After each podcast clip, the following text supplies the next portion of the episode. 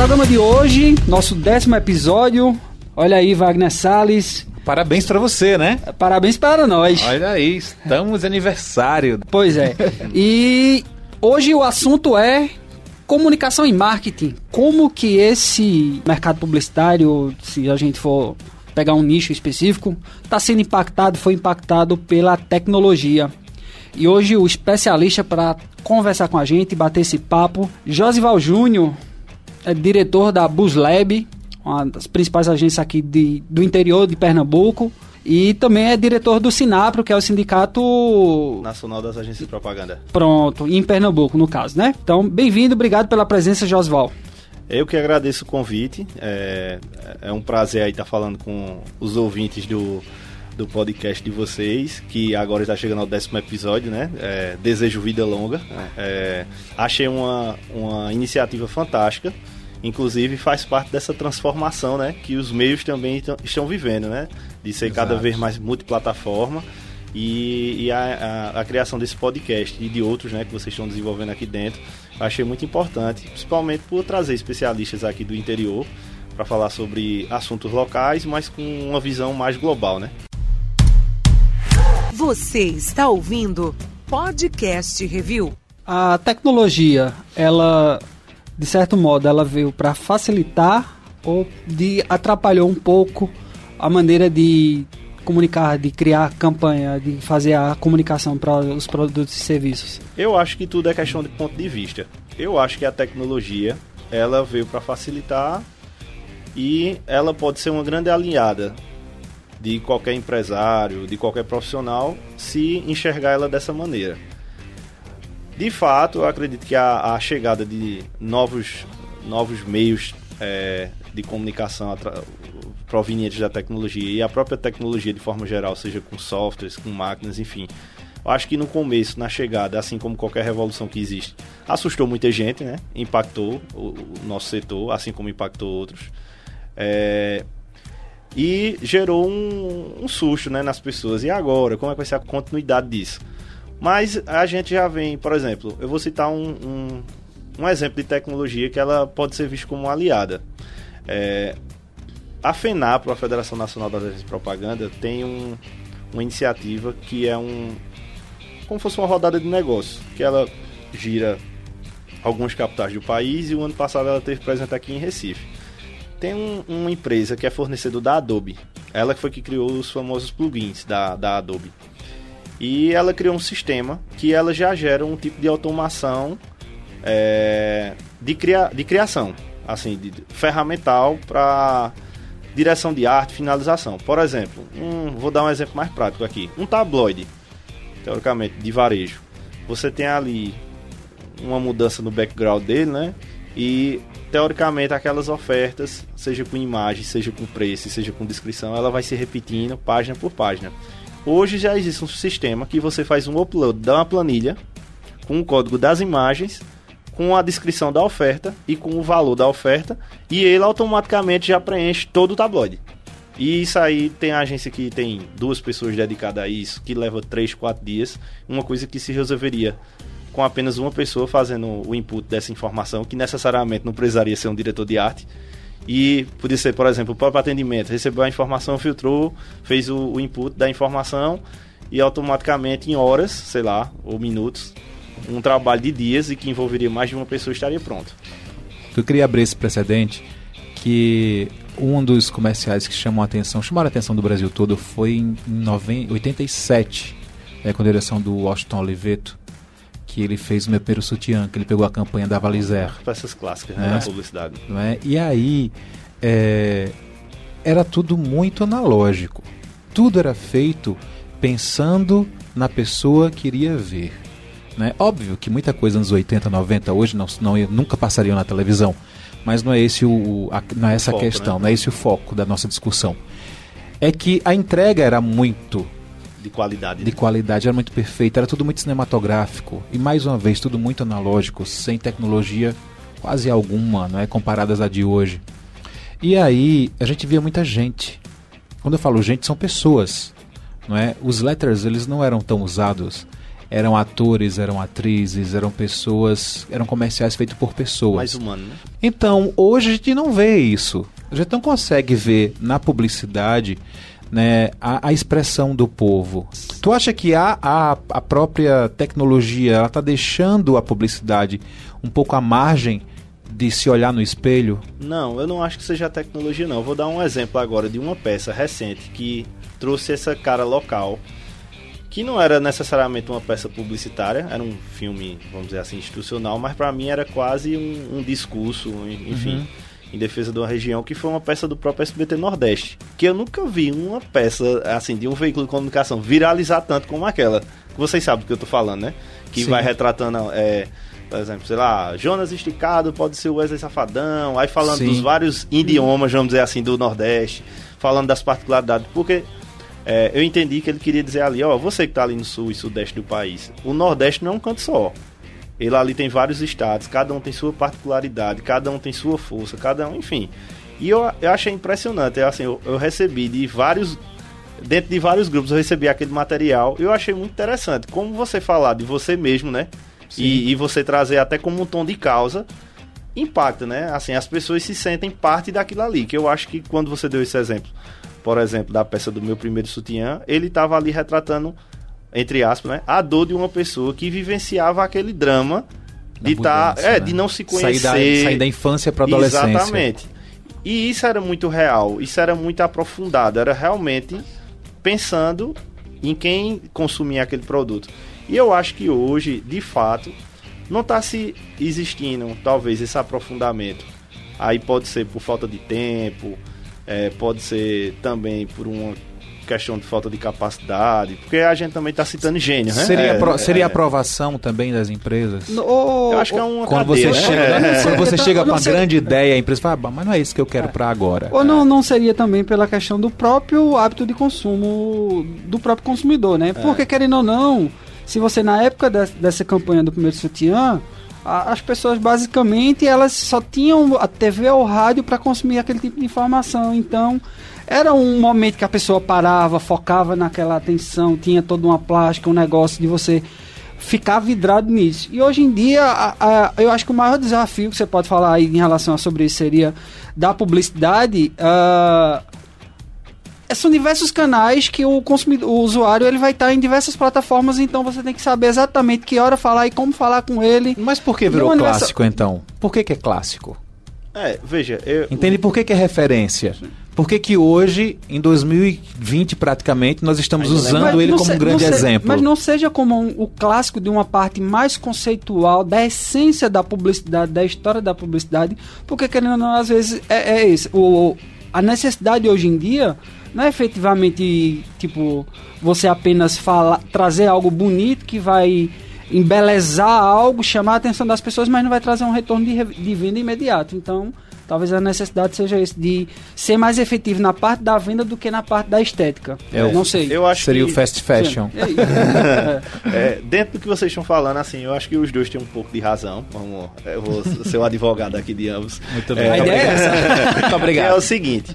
É, Giliard falou sobre essa questão do. do uh, fazendo a correlação né, entre aquela época e hoje. E de fato, até tem uma frase que diz o seguinte: vi, a, a, gente vivia a era da mídia de massa e hoje a gente está é, vivendo a era da massa de mídia.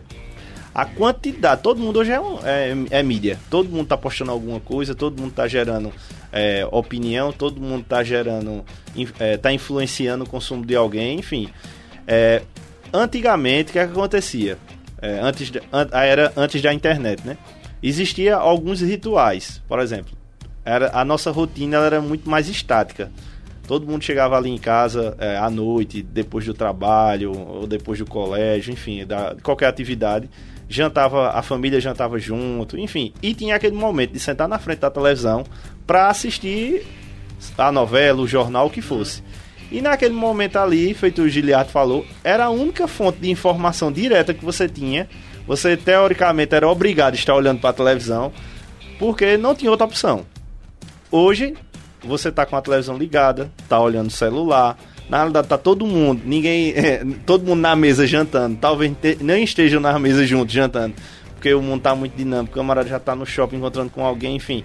É, mas está todo mundo conectado a diversas telas. É relógio, é o celular, é o tablet, é o computador, é a televisão. E tudo isso é tomando a atenção. A gente hoje vive uma obesidade de informação. A gente consome muita informação, muita informação diariamente. E a gente vê. Ah, isso não é só com a publicidade, não. Por exemplo, se a gente for pro lado da música, a indústria da música, eu gosto muito de estudar a indústria da música também. Hoje, a gente, antigamente, o que, é que a gente via? Eita, aquele artista que a gente era fã, ele chegava, é, passava um ano ali sabático produzindo letras e fazia o lançamento do CD do ano. A gente tem um fenômeno recente que é a Anitta, que ela fez o, o, o um projeto, eu não me recordo o nome, acho que era Checkmate, alguma coisa Isso. assim. Era Checkmate, né?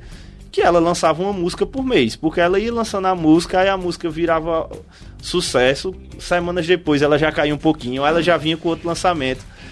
É, tem esse fenômeno recente aqui mais local, se a gente for é, regionalizar, regionalizar assim no sentido estadual a, a, o, o debate, tem um fenômeno agora recente, o passinho.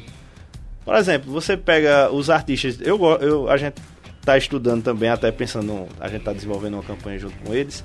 É, se a gente for pegar esse fenômeno, o- a principal dupla, né, que, que comanda esse, esse segmento, que é Shevchenko e o Louco, eu acho que eles lançam música toda semana. E é assim, tipo, um explode, aí soma, um outro explode, soma. E, e o, o movimento pegou, a- através dele, pe- pegou uma força tão grande que saiu brotando um monte de gente que tá ficando famosa na internet. E olha que você acabou de usar uma gíria deles, né? É. Brotando. Exatamente. Tô sendo influenciado já. Tá vendo aí? Mas, mas enfim, isso é, esse, esse, essa efemeridade tá em tudo. Vamos falar sobre isso. Aí isso atinge também a publicidade. Total, total. Porque Então, esse consumo exacerbado, tudo que é bom hoje não é bom amanhã, eu já quero novo, eu quero novo, eu quero novo. Exatamente. Isso vem com a internet, né? Isso surgiu com esse, esse número aí que você falou, obesidade de informações, eu gostei disso, né? E, e as pessoas, elas consomem o tempo todo, tudo. Então, isso com o meio artístico também está presente? É isso que está me dizendo? É, hoje uma pessoa fica famosa, amanhã já não fica, já, já, já, surge outra. Inclusive, existe É. até uma dificuldade até de você selecionar, por exemplo, dentro da publicidade, se a gente for olhar, até meio que deix- deixou, é, tá em desuso a utilização de, até de pessoas, né? Isso é muito triste de ouvir. É, à frente de, de. Aí eu digo tipo artistas, músicos. Porque antes a gente Nunca via sabe assim. quem está fazendo sucesso ou não na semana. Exato. né? E outra coisa, além da questão da, da- do discurso político muito presente hoje no nosso dia a dia, você pode botar Uhum. alguém que falou alguma coisa em algum momento, aquele já se vira contra a marca. Enfim, existe esse, essa insegurança. Ótimo, entramos em outra discussão. Eu gosto assim, de quem fica trazendo Ah. brechas para discussões.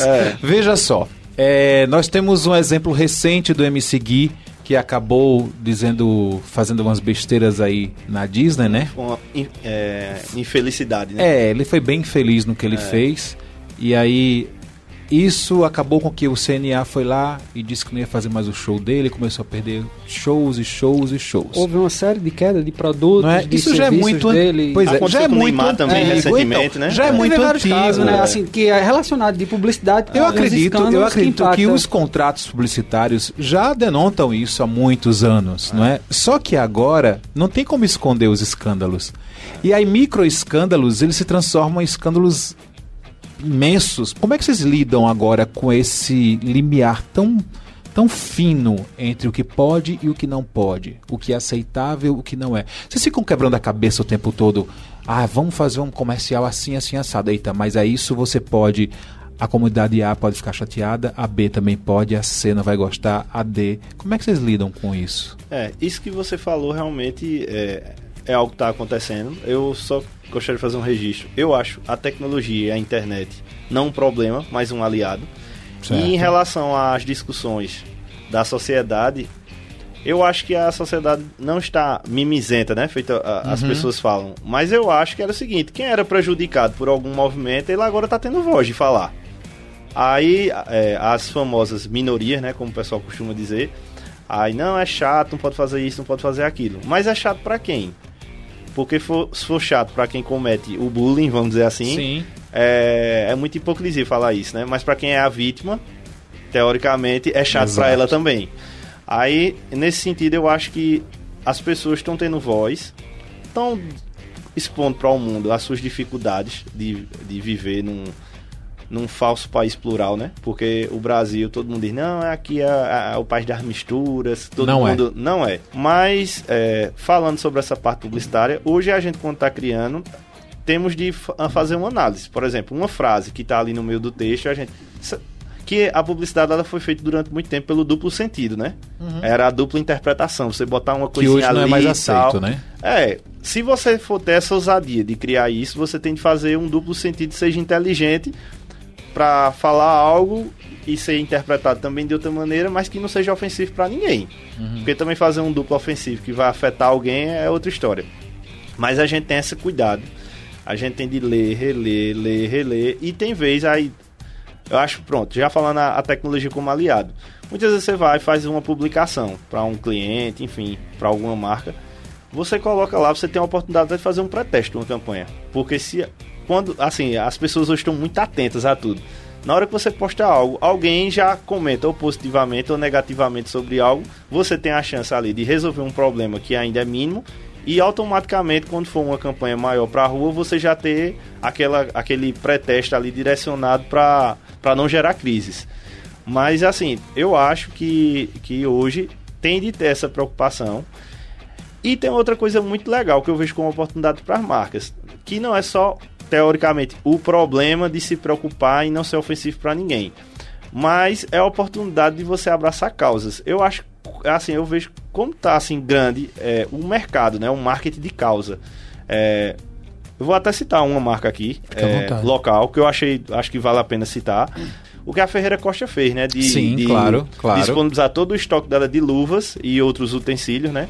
Para ajudar a limpar o óleo que estava afetando, né? A, a- as nossas praias.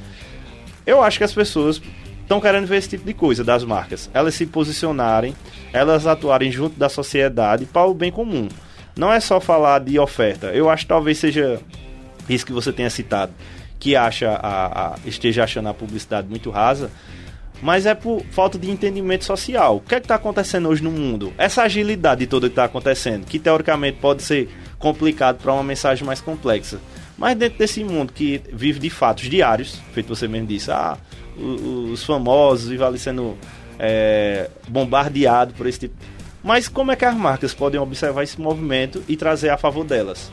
Acontecer um boom, tá atento ali. Eu vou dar, até dar um exemplo de um cliente meu. A gente tinha até um garoto, uma garota propaganda é, com uma da- das marcas que a gente atende.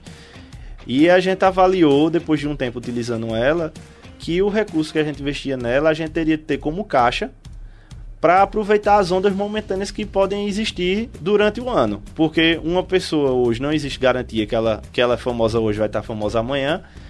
E todo dia nasce um fenômeno na internet que acaba se proliferando né, por outras mídias. E a gente fez esse movimento de dizer, não, vamos ter esse caixa aqui. E aí surgindo um movimento, a gente abraça aquele movimento. Surgiu aquele movimento, a gente abra abraça esse movimento. Da gente girar na mesma velocidade que o mundo está girando. E, e eu acredito que as marcas têm de, de, de, de- pensar dessa maneira hoje. E, Josual, a, a gente fazendo esse review do, do, do tema, né? Por isso que a gente sempre trouxe a questão do podcast.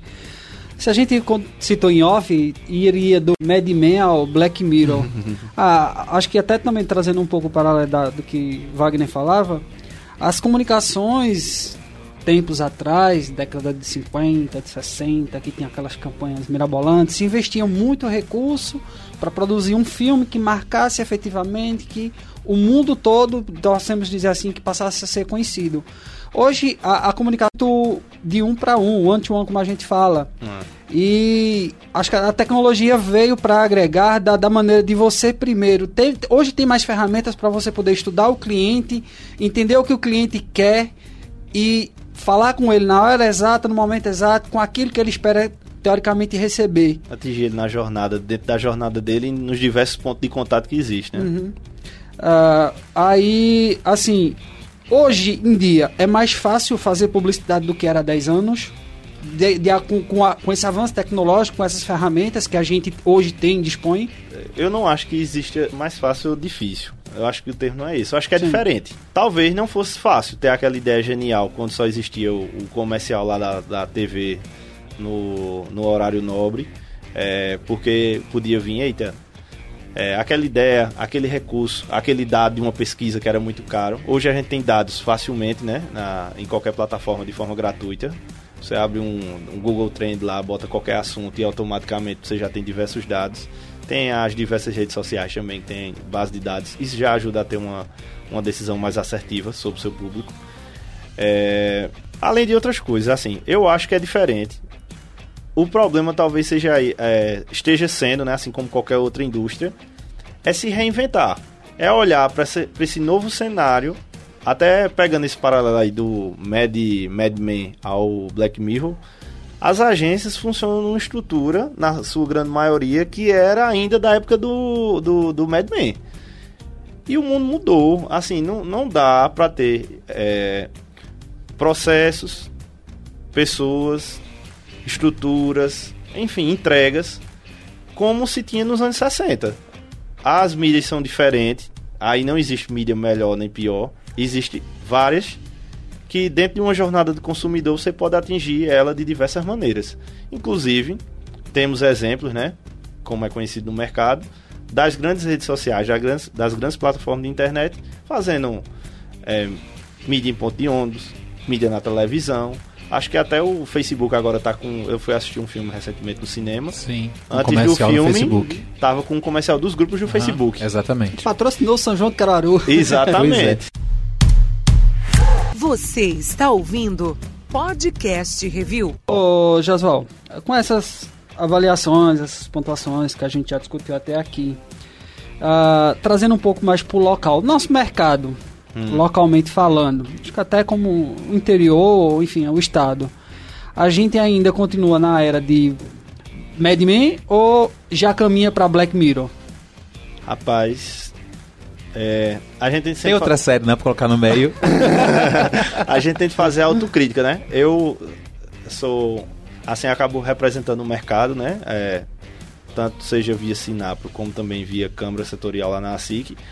É, a gente vem conversando muito sobre isso, eu, e os demais empresários. Inclusive, é bom falar que a gente vive um bom, um grande momento é, de mercado, porque aí eu não falo de mercado no sentido de, de, de negócios, mas é, de relação. Hoje todo mundo senta de forma muito tranquila na mesa, a gente está conversando e tratando coisas em prol do mercado, está avançando. Mas enfim, voltando para o objetivo principal, eu acho que a, a publicidade de Caruaru ela já teve um melhor momento, eu acho. A gente já exportou talentos para vários, vários mercados importantes do país e até do mundo.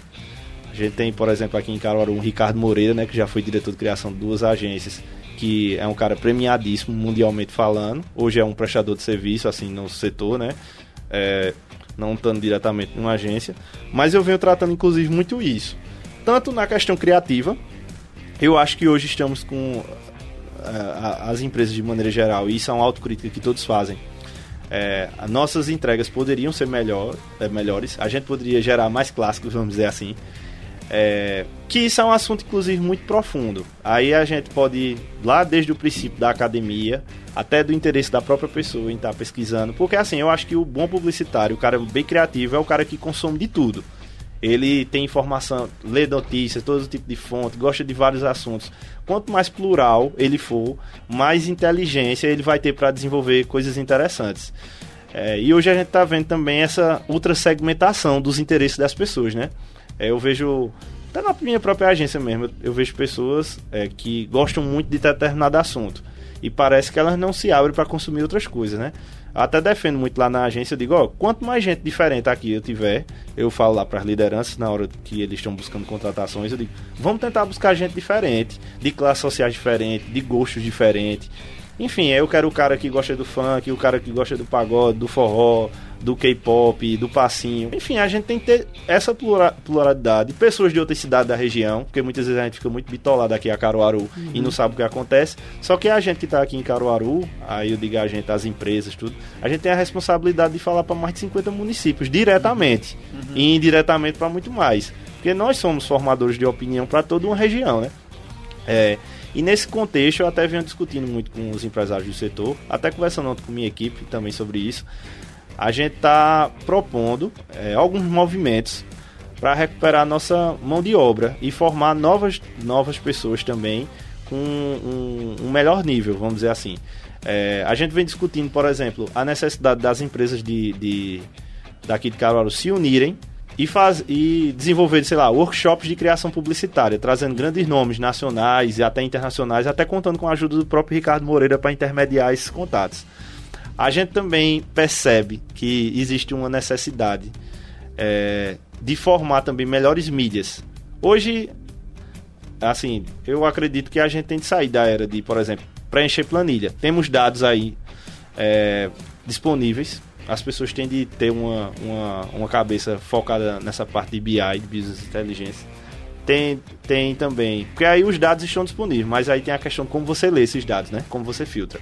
Isso é importante. Temos de formar pessoas com essa capacidade. Temos também de entender que a, o consumidor, é feito disso, não tem um, um, um veículo de comunicação ou uma mídia preferida. Pelo contrário, ele tem uma jornada da hora que ele acorda e se levanta e pega o celular para ver as primeiras notícias, até a hora que ele retorna para casa para dormir. Dentro desse caminho, ele pensa em consumo, ele pensa em informação e ele é impactado por diversas coisas. Na hora que ele entra no ônibus, na hora que ele entra no táxi ou no Uber, na hora que ele passa na rua e vê um outdoor.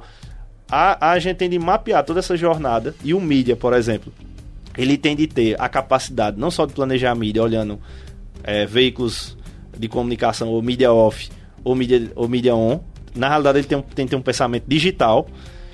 E se a gente também for ver um paralelo, esses mídias também têm que se capacitar com essas plataformas é, self-service, de compra de mídia, vamos dizer assim, porque teoricamente é mais fácil a mídia hoje tradicional, teoricamente como assim é chamada, ir para um campo onde ele vai vender a mídia numa, numa plataforma lá um, um, dashboard muito parecido com o que hoje é feita a, a, mídia online, do que teoricamente a mídia online passar a vender com PI.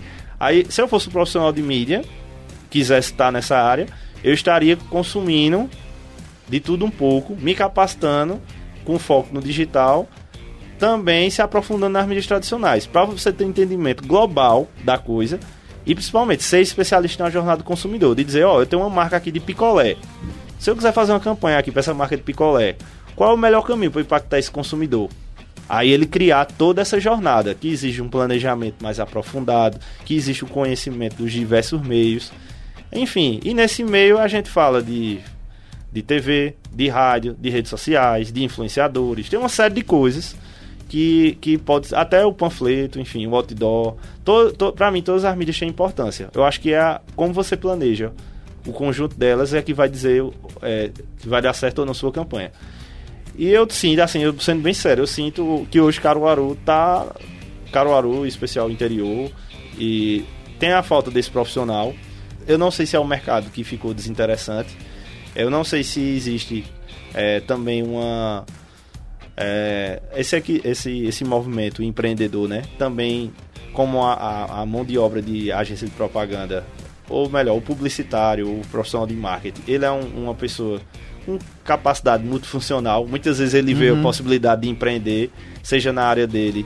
É, aí quando eu digo empreender, não é empreender montando uma agência, que eu, não, eu particularmente eu não vejo preocupação. Para mim, quantas, quanto mais agência no mercado, melhor.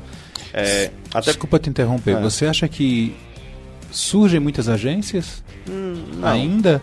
Não. Ou as agências que estão no mercado elas estão se reinventando para se manterem? É, na verdade, eu queria até era um ponto que eu queria fazer, como é essa relação, porque querendo ou não, existem agências, mas você tem a cidade que hoje em dia tem muito produtor de conteúdo que Exato. acaba sendo ele próprio é o mídia, ele próprio uhum. produz o conteúdo, Eugência. ele próprio, ele é. próprio desenvolve a é. comunicação do cliente, ele próprio é o atendimento. Como é que fica essa relação? Principalmente para você que está à frente aí de um, de um sindicato que representa essas agências. Junta essas duas As estruturas são diferentes. Como é que tenta... Veja, é, eu vou fazer um...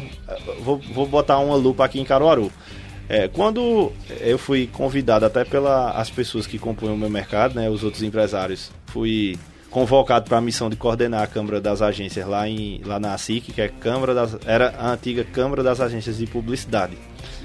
prim, o primeiro ponto que eu coloquei foi: eu não quero que seja uma câmara só das agências de propaganda. Eu quero que seja uma câmara das agências de comunicação, porque eu acho que a comunicação é muito ampla, tem muitas, é, muitas disciplinas envolvidas ali, muitos subtópicos. É, e a gente tá vendo um movimento, por exemplo, tem agências hoje que é só especialista em influenciadores, tem agência que é especialista em conteúdo para moda, tá sendo nichado. Tá, gente só fazendo evento. Então essa enfim. é a mudança, essa é a evolução. É, eu acho que assim, essa é uma das evoluções. Tem esse outro movimento também do profissional, que ele faz uma conta simples, que eu, eu também não, não sou contra. O camarada olha assim, ganha um X reais numa agência como colaborador. E eu fico, por exemplo, tem meu tio, tem meu vizinho, tem Beltrano, tem Cicrano, que fica perguntando, ó, oh, acontece a gente, né, que é da, da área, uhum. como é que faz tal coisa, como é que faz tal coisa? E ele olha e faz uma conta assim, se eu pegar, parece pequeno esse valor, mas se eu fiz, se eu sair daqui e somar todos esses valores que eu ganho lá fora, eu vou ganhar muito mais do que eu ganho aqui. Só que o camarada também provavelmente vai trabalhar muito mais, não vai ter sossego, porque esse cara, ele não tá lidando teoricamente com empresa, ele vai ligar pra você de madrugada, ele vai, enfim, só que eu acho que são movimentações naturais do mundo de hoje. Tanto esse movimento empreendedor, assim, do urgência, como também essa, essa fracionalidade das agências. Do camarada deixar de ser 360, de ser aquela entrega mais completa, e ele olhar, ó, oh, eu sou muito bom nisso, então eu vou especializar a minha agência nisso aqui. Acho que são duas movimentações, assim, sem volta, caminho sem volta. Inclusive eu, particularmente, lá na minha agência, eu não tenho a pretensão de ser uma agência 360 graus. Porque eu não posso querer abraçar o mundo. Eu não sou especialista em tudo. E eu não tenho problema nenhum em trabalhar em parceria com outras pessoas. Por exemplo, parceiro da Joga, que é a agência de performance do, do grupo Duca. Eles trabalham comigo em diversos projetos. Eu não tenho, eu não tenho preocupação nenhuma de um cliente meu que esteja interagindo com eles. É, de, ah, não, eles podem querer pegar. Eu não tenho essa preocupação. É, Tentei por muito tempo aqui na cidade é, procurar alguém que fosse parceiro em questão de produção de eventos, enfim, não consegui. Acabei indo para a fonte da história, por exemplo. É, eu, hoje eu, acredito que o, as pessoas estão muito imersas na, nas plataformas digitais e estão muito carentes. Ah, eu acho que a palavra hum. até é essa. Hum. De vive, vivenciar coisas ao vivo. De se conectar às pessoas ao vivo. E eu, é bem interessante. Eu acho que do, da metade do ano pra cá, eu nunca vi tanta demanda de cliente chegar relacionada a evento ou qualquer ação de experiência. Com base nisso, eu até fiz um movimento eh, agora, acho que é até uma das novidades da agência para 2020, é, que eu é, procurei até Fred Gomes, que é sócio da TFM, eu digo, rapaz, Sim. a gente precisa entrar nesse mercado. Tu é especialista em evento e a gente especialista em publicidade, comunicação, marketing. Vamos unir essas duas frentes e vamos propor algo para o mercado? Aí a gente tá. Isso é muito importante quando é. você une forças, né? Quando Exatamente. você assume que você não é especialista, porque é. você acabou de dizer uma coisa muito importante que eu acho que a gente tem que levar para a vida. Quem é especialista em tudo não é especialista em nada. Concordo demais com Então, se você se junta ao Fred e os dois unem forças, eu acho que vai ter grandes eventos aí, viu, Giliardo, em 2020. É, lembrando que boa o foco é corporativo, né? Corporativo, assim, mas são, chama a gente é, que a gente vai, olha. A gente vai. Pode chamar que a gente vai. É, que aí, assim, hoje a gente tem, tem, tem inaugurações de loja, tem, Sim. por exemplo, lançamento de produtos, tem até uma experiência, hoje a gente vê vários exemplos de marcas que chega lá, por exemplo, acontece muito isso aqui no Brasil em São Paulo, né? Um exemplo, casa de tal marca, que é uma marca de eletrônico, aí coloca lá uma casa com a geladeira dela, com o micro-ondas dela, com a máquina uhum. de lavar dela, e você pode entrar ali e experimentar, que a palavra grande é a grande palavra é essa, fazer uma experimentação das tecnologias que aquela empresa tem disponível para o consumidor. E a partir dali você se você vai comprar na internet, se você vai comprar no ponto físico, aí é uma consequência, mas uhum. você experimentou. Você está ouvindo Podcast Review. Ô, Josval, uh, os números da, da, dos investimentos em mídia nas plataformas digitais vem, vem, crescendo muito e eu acredito, se eu não me engano, tem estudos que dizem que 2019 ou é 2020 vai se equiparar tanto quanto ao investimento em mídia chegar meio a meio, né? É, chegar meio a meio. Aí eu me pergunto, o quanto impactou, vem impactando essa questão desses canais digitais? Porque há, muito, há tempos atrás, uma das maiores receitas que a agência tinha era a questão de negociação de mídia, Desconto famo- padrão, né? desconto padrão, aquele BV, aquela bonificação sobre venda em relação aos veículos. Co- Quanto, o quanto está afetando ou afetou o mercado, vai afetar ainda esse tipo de negociação, porque o cliente cada vez mais também está querendo essa mídia digital e não há essa, essa negociação que há com os veículos tradicionais, com o Google, com o Facebook, com o É UOL um e modelo de negócio diferente. né? Exato. É. Veja, é fato, impactou. É, isso tem muito a ver com as decisões que as agências tomaram no passado, na era do Mad Men, vamos dizer assim. É, a grande maioria, do, assim, o, é, esse formato, né, é um formato brasileiro. É, lá fora, como é que funciona? Tem as agências de criação, que aí elas recebem pelo serviço dela de criação, e tem os birôs de mídia, que eles negociam. Até tem um movimento hoje de algumas empresas fazendo isso no sentido de mídia programática, né? Ele tem um inventário ali de, de parceria com diversos sites, aplicativos, enfim, e ele comercializa é, aquele, aquele, aquele determinado inventário. No Brasil, a gente trouxe para uma estrutura só, né? A venda de mídia e a criação publicitária. E num determinado momento de auge da, da, das da propaganda, vamos dizer assim, não só criativo, mas também de verba, houve um movimento nas negociações de abrir mão do valor de criação em prol das comissões.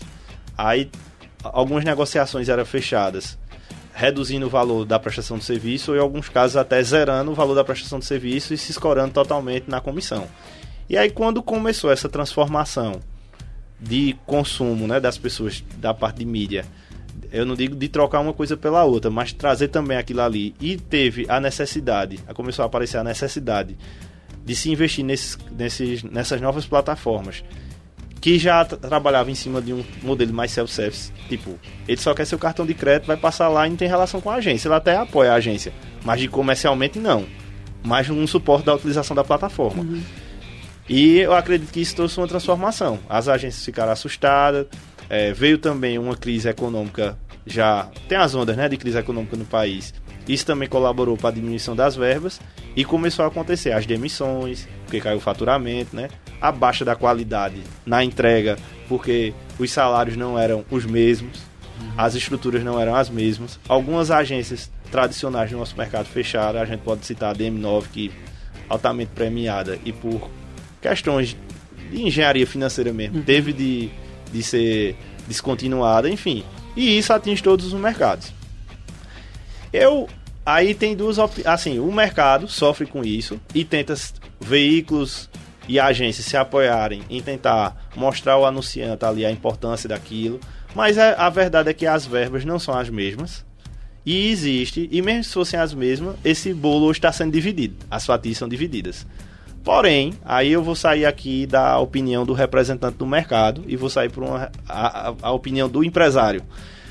Eu acho, assim, a gente tem de desapegar, é a- tem de viver a síndrome do OLX. A gente tem de desapegar, existia esse formato, foi muito bem sucedido durante uma época, mas a gente tem de pensar em novas possibilidades, novos modelos de negócio. Como eu disse, o mundo mudou em todos os sentidos. Quantas indústrias não estão vivendo transformações?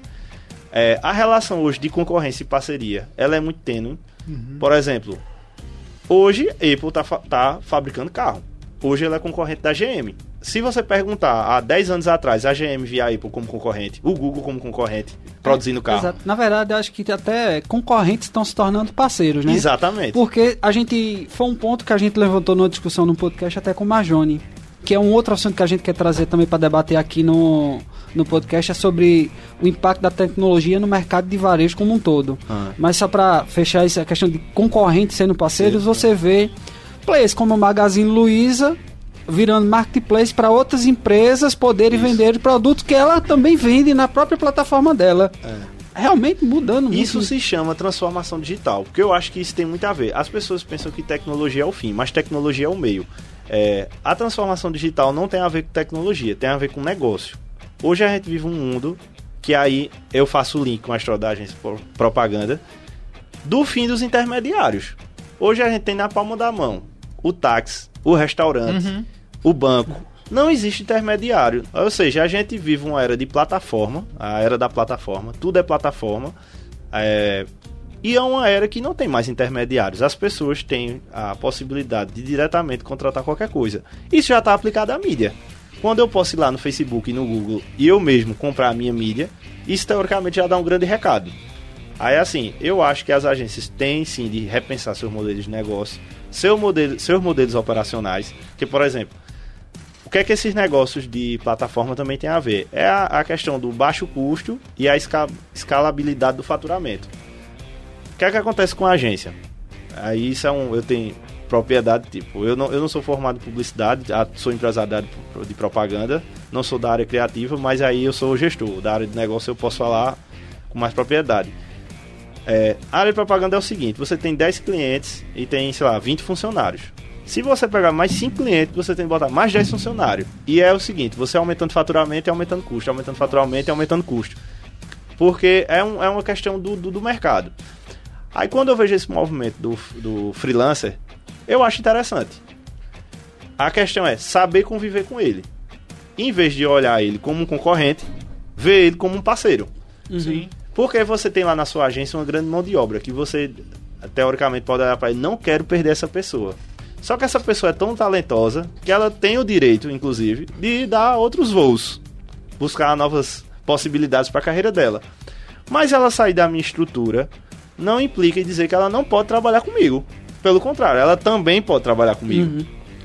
E isso, inclusive, se a gente for para uma análise financeira, impacta custo. Se ela estiver lá fora prestando serviço para mim e para outras pessoas, aí a gente vamos falar de uma era de compartilhamento. Hum.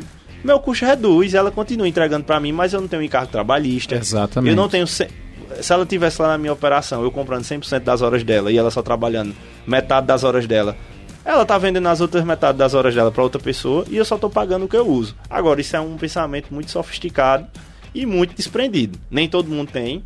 É, posso até ser julgado pelo que eu tô falando, mas eu não tenho preocupação. Dentro dessa linha de, de da economia do compartilhamento, que eu acho ela fantástica, tipo, eu não preciso possuir nada. Eu posso usufruir sem ser dono. Aí é um. Se começou com o aluguel de uma casa, depois de um aluguel de um carro. E hoje a gente utiliza, sei lá, as bicicletas que tem lá em Recife, o Uber, muita gente vendendo carro, enfim. É o pra- pensamento dessa geração, né? é, exatamente. Não que é possuir. um pensamento assertivo. É desprender da coisa. Eu não preciso ter, por exemplo, eu vou falar do meu carro. Eu chego na agência, saio de casa, chego na agência, estaciono ele, passo a manhã na agência. Ele passa a manhã todinho parado. Por que isso, né?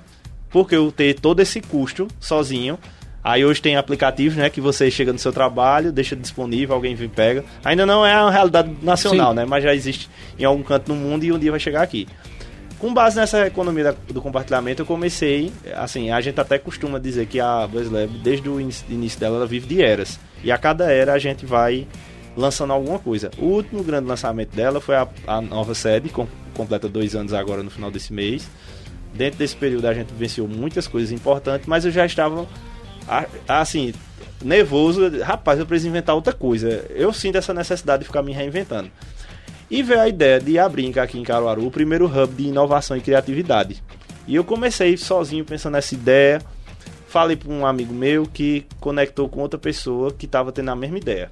E surgiu a possibilidade da gente montar, e a gente vai estar inaugurando agora no começo do ano que vem, em parceria com a Giral, que é outro pessoal bem assim é, inovador, criativo aqui da cidade na área de arquitetura, e mais uma nova empresa que vai surgir de inteligência imobiliária. A gente vai criar esse primeiro hub aqui na cidade. E aí vai estar reunindo a agência, vai estar reunindo um escritório de arquitetura, vai estar é, reunindo também nesse mesmo espaço essa empresa de inteligência imobiliária e a gente ainda vai trazer algumas lojas na área externa, lojas containers e um café na mesma estrutura. Excelente. E aí vai ter sala de brainstorm, vai ter é, auditório, vai ter. Porque eu não preciso ter uma sala de reunião exclusiva para mim. Aí eu posso compartilhar com outras pessoas, posso compartilhar com alguém que não tem uma sala de reunião fora e quer fazer uma reunião. É, e a gente fez essa estrutura, vai ficar muito boa, ali próximo a Gamino Magalhães. É, e a gente quer criar um grande ponto de inovação e criatividade de Caruaru, que seja mais do que uma empresa, seja um movimento. E as pessoas queiram lá tomar um café, discutir coisas, ideias, levar projetos, fazer parcerias. É, não é um co-work, e sim um, um hub de fato, vai reunir empresas. Mas todas a gente teve o critério, assim, nosso critério de escolha está sendo trabalha com criatividade e trabalha com inovação. A gente quer que esse lugar seja referência disso. E quando eu tomo essa, essa decisão, além de eu estar me juntando a outras pessoas que podem me proporcionar parcerias para realizar projetos juntos, ele me indicar cliente, eu indicar cliente a ele, eu estou reduzindo meus custos. Aí isso faz parte dessa transformação que as empresas têm de viver. E você desapega, né? E desapega, eu sou totalmente desapegado. Um dos valores lá da agência, até falei aquela história do modo beta, mas a gente disse que o nosso principal valor empresarial, e ele está desde o do princípio, alguns até modificaram, mas é permanentemente em modo beta. Eu não tenho compromisso, por exemplo, se eu para melhorar, eu mudo de ideia na mesma hora, eu não tenho preocupação nenhuma. Além disso, a gente também entendeu que o mundo vive um momento de agilidade. É tanto que surgiram diversas metodologias ágeis. Na realidade, a, a- administração clássica, né, eh, se aplica até hoje, só que ela foi hackeada. Por exemplo, um planejamento estratégico, ele é um planejamento estratégico da mesma maneira até hoje. Mas surgiram versões otimizadas, versões mais rápidas de ser criadas. Existe até, pronto, um exemplo clássico é o Canvas de, de, de modelo de negócio. Aquilo ali não substitui um, um planejamento de negócio. Só que dentro de uma reunião, nós três podemos sentar aqui e dizer, vamos pensar aqui um negócio, a gente preencheu aquilo ali, no mínimo tem um teste de viabilidade. E depois chega um momento que é necessário fazer o outro. Mas enfim, aí diante disso, dentro, diante das dificuldades, inclusive, que a gente vivencia dia a dia dentro de uma agência de publicidade, porque antes, eu acho que isso também responde um- alguns questionamentos de, de, de, de Wagner, mas antes o cara que criou o Austin Oliveto, quando foi criar ali a, a campanha do sutiã, talvez ele tenha tido 3, 4, 5 meses para pensar aquela campanha. E hoje é assim. Chega a campanha hoje para entregar depois de amanhã. Só que isso é chegando 3, 4 de vários não clientes. há mais tempo, né? Não há mais E tempo. detalhe, não é só pensando para um único veículo, um único fim específico. É para um Exatamente. turbilhão de canais que você pode. Que isso tem a ver Nossa. também com o que ela. falou lá no início da conversa, que é o seguinte: a necessidade por resultado. Antigamente, os indicadores, as for- a forma de mensurar os resultados, eles eram em ciclos muito longos. Você esperava Uhum. um mês todinho ali para entender se o mês foi bom. Enfim, a informação Se a ela campanha era tratada ou não. é, era tratada de maneira diferente. Por exemplo, tinha um, uma história que é, tem uma história, né? Assim que do mercado publicitário que é o resultado de uma campanha a gente só sabe depois de três meses. Ela tem de girar três meses. Se você for dizer isso pro empresário, ele ele diz, vai, vai atender outro cliente. É, todos os dias, até tava discutindo com o meu consultor empresarial, tava dizendo qual é a demanda que chega hoje. Quero qualidade, com alto impacto e num curto espaço de tempo. Essa é a demanda do mercado. Se você ficar, não, brigando com o cliente, ah, o cliente é desorganizado, não, o cliente só deixa para última hora. Não é culpa do cliente, porque o cliente já sofre pressão do cliente dele e por aí vai. Cabe a mim, para diminuir o atrito, repensar o mundo, como é que o mundo está hoje, como é que as demandas estão chegando. Se, por exemplo, se é um caso isolado, se só tem um cliente mandando as coisas nesse prazo, o problema realmente é do cliente. Mas todos os clientes estão fazendo isso, alguma coisa mudou. E diante disso, a gente foi estudar as metodologia, metodologias ágeis e também viu quais eram os movimentos de mercado que estavam acontecendo em outros setores, como é que eles estavam tratando isso, essa agilidade do mundo. E aí, eu não sei se vocês já ouviram falar, mas agora existe uma dinâmica muito grande no mercado de maneira geral. Por exemplo, a Gol Linhas Aéreas utiliza, é, qualquer startup, grandes empresas estão trabalhando, que é aquele formato de squad. Se você monta equipes multidisciplinares para atender alguns projetos. É, e a gente vai também fazer esse redesenho operacional lá na agência. A gente deve estar estreando em modo beta agora em dezembro. A gente vai dividir a equipe em três squads e a gente deixa de ter departamento on e off, que eu acho isso um absurdo. Assim, tipo, era algo que eu queria acabar há muito tempo. Porque o mundo é digital, o mundo nem é on nem é off, né? É, e lá a gente vai ter lideranças criativas que vão liderar times, que vão trabalhar cada time com algum grupo de clientes, fazendo do A ao Z, todas as, a- a- a- as entregas do cliente e pensando em vivenciando aqueles clientes. Aí eu acho que assim, o, o- a publicidade ela tem de ir para essa linha. Tipo, tem de entender as mudanças do mundo, tem de entender que não dá para fazer tudo, tem de entender que o mundo tá mais ágil, enfim, e tem de entender que o publicitário ele tem de ser empresário. Ele tem de olhar para custo, ele tem de olhar para faturamento, ele tem de ver rentabilidade, rentabilidade para o cliente, ele tem de fazer conta, tem de desapegar, inclusive para demitir cliente, não só ser demitido pelo cliente. Ele olhar para o cliente, bicho, ó, isso aqui é uma marca massa, consigo fazer projetos massa, mas a conta não fecha. E você desapegar e abrir mão desse cliente. Ok. Perfeito. Você está ouvindo Podcast Review. Pra gente finalizar, é, sempre pergunto aqui aos nossos convidados qual é a projeção que eles fazem, não daqui para 10 anos, eu digo para amanhã. Hum. Como é que tu vê o mercado local, o mercado de publicidade como um todo, mas vamos olhar aqui o, o, o local daqui a 48 horas, porque o espaço de tempo cada vez mais diminui e as coisas mudam muito rápido. Como é que tu, tu analisa e tu imagina que venha a ser esse mercado nesse curto espaço de tempo? Olha, eu eu faço essa pergunta diariamente. Dentro dessa perspectiva, eu acho que se a gente não começar a fazer nada agora, eu acho que daqui a dois anos, se você disse, eu acho que não vão, o, mercado publicitário não vão ter dias fáceis. Eu gostaria muito, eu, eu quero ver muito uma realidade distinta disso. Porque eu confio muito na cidade, confio muito nas pessoas que estão aqui, confio muito nos empresários, nos meus concorrentes, né? Confio também nas pessoas que lideram os veículos de comunicação que são nossos parceiros, não, nas produtoras e etc. Agora falta formar esse pacto. O pacto de retomar o protagonismo criativo de Caruaru. Que eu acho que deveria ser um movimento bem plural, não só do mercado publicitário, mas de todo o mercado criativo da cidade. De olhar, por exemplo, por que Caruaru não tem um grande festival de criatividade? De, de, de, de manifestações criativas em suas diversas vertentes. Eu, eu acho assim, até inadmissível isso não acontecer, pela nossa história, uhum. pela nossa capacidade de fazer coisas interessantes. Uma semana da criatividade, com música, com moda, com propaganda, um grande festival envolvendo conteúdo, envolvendo premiação, envolvendo, enfim, para inspirar as pessoas. Porque, por exemplo, hoje a gente vive uma realidade do mercado que é, por exemplo, você chega na academia, pergunta o nome das agências, eles não sabem. Você pergunta ao cara, quem é o melhor diretor de arte de Caruaru? Quem você quer ser? O cara não sabe nem o nacional, quanto mais o local. Aí veja, isso são indica... indicadores, tá entendendo? Eu sou muito sincero. Eu, acredito, eu não vejo esse mercado é, com uma sustentabilidade a Mas médio e longo prazo. Acho, vendo, pegando esse ponto, eu acho importante que a universidade esteja voltada para a comunidade também. É. Sabe?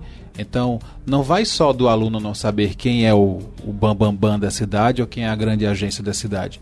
Vai também, aí eu estou colocando diretamente a culpa no, no corpo docente de citá-los durante Exato. as aulas e de dizer, olha, fulano de tal, que é daqui da cidade, tem trabalho assim, assim, assim, assado. É então é necessário que as pessoas saibam quem são as pessoas protagonistas da cidade, do local onde elas estão estudando, independente se ela é de outra cidade ou não. Então acho que é por aí a, teve a, a situação. Um, teve um comentário que Emerson da Mendonça fez que eu achei bem interessante. Um exemplo prático que ele deu, ele disse, por que o professor, na hora de mostrar um exemplo da propaganda, por que ele não mostra os exemplos que já que existem de Caruaru, Sim, que foram bem sucedidos? Concordo. Para as pessoas começarem a entender que aqui se produz e já também foi produzido em grande escala grandes trabalhos. E acabar com aquela mística, né? Que santo de casa não faz milagre. Exatamente, pois que é. só existe coisa boa lá fora, né? Exato. Faz tanto milagre que até malassombra aparece. é, pois é, então... Cara, obrigado. Obrigado pelo bate-papo, pela discussão, pela foi conversa. Bacana, né? Obrigado, Wagner. Obrigado, Josival, pelo momento. Foi excelente. Eu acho que vai nortear muito aí a discussão, abrir a mente, de, principalmente dessa galera jovem que vai estar tá aí adentrando no mercado publicitário, vislumbrando. Enfim, obrigado mesmo. Eu que agradeço o convite. É... E também espero que não tenha sido tão apocalipto, né? Trazendo algumas, algumas questões de mercado. Mas eu acho que, é feito disso, eu acho que é importante nós que fazemos o mercado, tá fazendo essa autocrítica. Sim. É, e só muda assim, né? É, só muda admitindo é, o que a gente precisa melhorar. Também evidenciar o que tem de bom no mercado, né? Temos aqui empresas bastante resistentes, de 15, 20 anos, que estão aí é, no mercado, passando por todas as transformações que tem. A minha é um pouco mais jovem e já passou por diversas transformações nesse quase oito anos que a gente tem no mercado. Mas é isso. É, gostei demais do papo aqui e estou à disposição para se, é, sempre que vocês precisarem. Ok. É, okay. E muito sucesso no podcast e mais 10, 20, 30, 40, 50 episódios pela frente. Os que a gente fica empolgado. Ei, 100 aproveitando anos. aí, se quiser disponibilizar, trazer alguns clientes para é, patrocinar. aberto, viu? Inclusive, eu, anunciar aqui no podcast, a tá aberto. Vocês estão adivinhando, porque eu falei é, com o diretor aqui do, do com o Carlos, diretor, sobre o potencial do podcast e as possibilidades que ele tem, né? Sim. Como ferramenta de propaganda. Cá estamos! Pois é, então com essa perspectiva, a gente encerra mais um podcast, o nosso décimo episódio. Quero agradecer a você que ficou até agora, que nos acompanhou por esse episódio. Só relembrando, toda quarta-feira tem episódio novo disponível no portal INE10 Interior. O site é super fácil para acessar, ine10interior.com.br ou então você pode buscar lá na sua loja de áudio favorita. A gente está disponível no Spotify, no Deezer, Google Podcast, Apple Podcast, This e tantas outras. Um forte abraço e até o próximo episódio. Valeu!